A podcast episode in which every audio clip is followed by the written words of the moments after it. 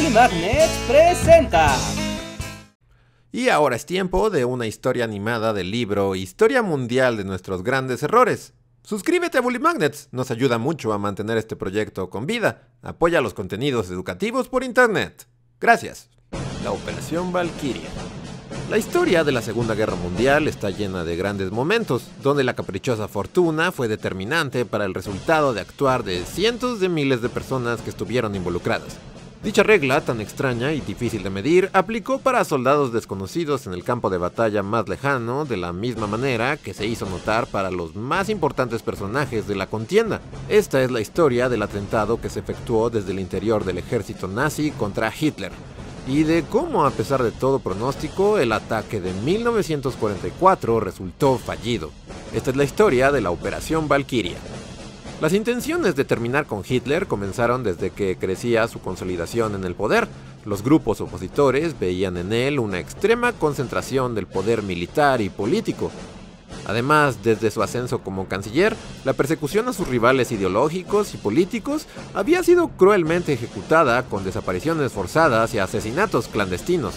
No obstante, conspirar contra el Führer no era fácil pues para 1940 su popularidad era una de sus mayores fortalezas y pocas personas dentro del ejército estaban interesadas en oponerse a un líder que los estaba llevando hacia la victoria, con las invasiones de Polonia, Noruega, Francia, Bélgica y los Países Bajos. Con el transcurso de la guerra, las victorias alemanas comenzaron a disminuir, especialmente para 1943, cuando intentaron la siempre imposible hazaña de invadir Rusia en invierno. La derrota alemana en la batalla de Stalingrado fue un golpe decisivo para disminuir el apoyo de Hitler dentro del ejército, situación que se acentuó con subsecuentes derrotas en el frente oriental desde el mismo año. La estrategia planeada por parte del ejército llevaba el nombre de Operación Valkyria. El objetivo era crear un golpe de Estado que terminaría con Hitler y de manera rápida con la disolución de las unidades de la Gestapo, la Policía Secreta Alemana y la SS, los servicios secretos de más alto nivel vinculados directamente con Hitler. El nuevo mando sería tomado por los más altos rangos del ejército. El coronel Klaus von Stauffenberg se ofreció para ser el ejecutor del atentado. Debido a su alto rango, tenía acceso al cuartel general, la llamada Cueva del Lobo. Allí debía esperar la oportunidad de reunirse con Hitler y los demás altos mandos para introducir consigo un portafolio con una bomba dentro.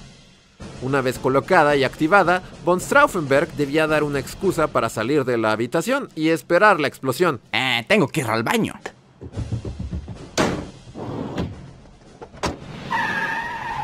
El plan se llevó a cabo como estaba concebido el 20 de julio de 1944. Segunda Guerra fue... La bomba explotó a las 12.40 pm. Cuatro oficiales murieron al instante, cinco resultaron gravemente heridos. Hitler, de forma casi inexplicable, resultó con apenas unas heridas leves, a pesar de la poderosa explosión. Y a pesar de la confusión, rápidamente se esparció la voz de que Hitler seguía con vida. La operación Valkyria había fracasado y el intento de golpe de Estado tuvo un revés inesperado.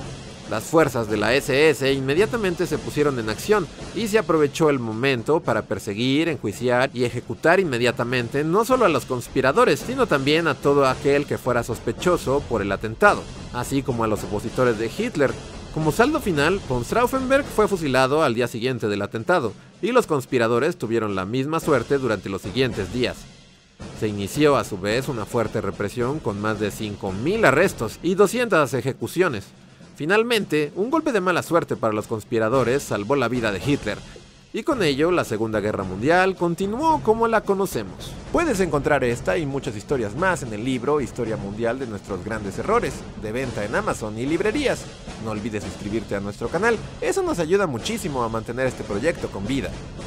Muchas gracias a nuestros Patreons y miembros de comunidad que nos apoyan mes con mes. Rodolfo Cervantes, Raúl Sánchez Echeverría, Jorge Alberto Miranda Barrientos, Lautaro Dichio, Emilio Anguiano, Elgín Córdoba, Catalina Díaz, Gilberto García, Jonathan Francisco Portillo, Itzel Torres, Portal Mosaicos, Andrea Sánchez, Marjorie Pernia, Manuel F. Rebollo, Yoshimi R., Miriam Ramos Campos, Omar BJ y Arejan. Muchas gracias a todos.